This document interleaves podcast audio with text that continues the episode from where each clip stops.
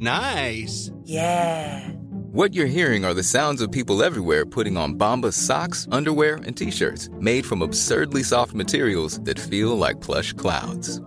Yeah, that plush. And the best part? For every item you purchase, Bombas donates another to someone facing homelessness.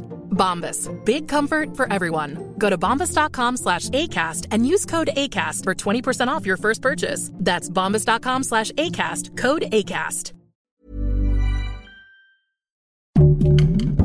Heraldo Podcast. Un lugar para tus oídos. Hoy, en primera plana, ¿crees que la estrategia de vacunación contra COVID-19 del gobierno mexicano es buena? Expertos aseguran que podría haber más vacunados si se hiciera de otra manera. Esto es Primera Plana de El Heraldo de México.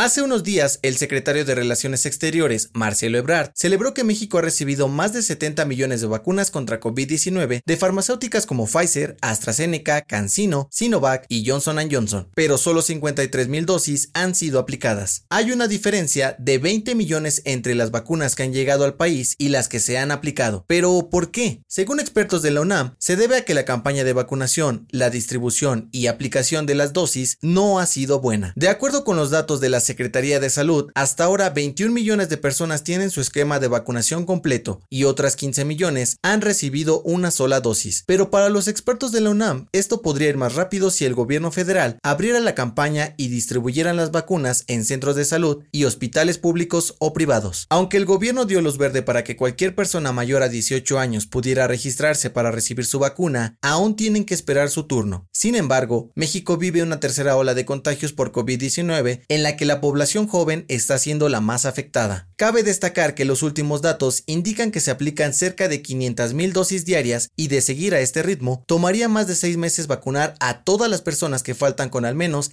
la primera dosis. Con información de Gerardo Suárez. Si te gusta Primera Plana, no olvides seguir nuestro podcast en Spotify para estar al día de las noticias más importantes.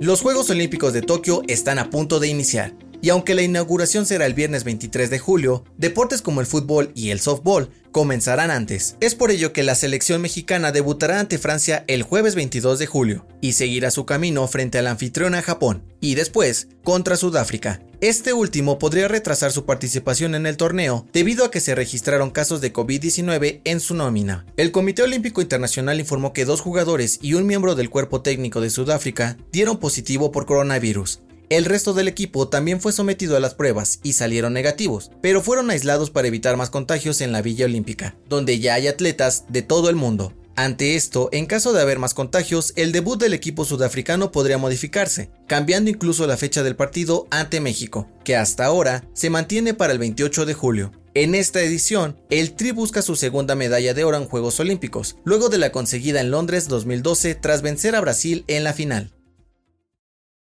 En otras noticias, la Unidad de Inteligencia Financiera de la Secretaría de Hacienda presentó una nueva denuncia en contra del exdirector de Pemex, Emilio Lozoya, por el desvío de más de 3 mil millones de pesos a través de una red de empresas fantasma. En noticias internacionales, el 17 de julio se reportó un tiroteo a las afueras del estadio de béisbol de Washington, donde se celebraba el partido entre los nacionales y los padres de San Diego. Hasta el momento, se registran cuatro heridos de bala.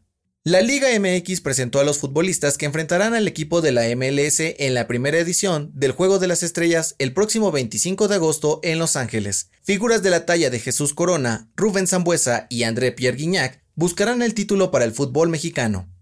El dato que cambiará tu día. Para la gran mayoría de países en el mundo vivimos en el año 2021, pero para Etiopía apenas es el 2013. El calendario etíope también toma el nacimiento de Cristo como punto de inicio, pero de acuerdo a sus cálculos, este sucedió 8 años después de lo establecido en el calendario gregoriano, en el cual estamos nosotros. Además, este calendario tiene 13 meses y celebra el Año Nuevo en septiembre y la Navidad el 7 de enero. Esto fue Primera Plana, un podcast de El Heraldo de México. Encuentra nuestra primera plana en el periódico impreso, página web y ahora en podcast.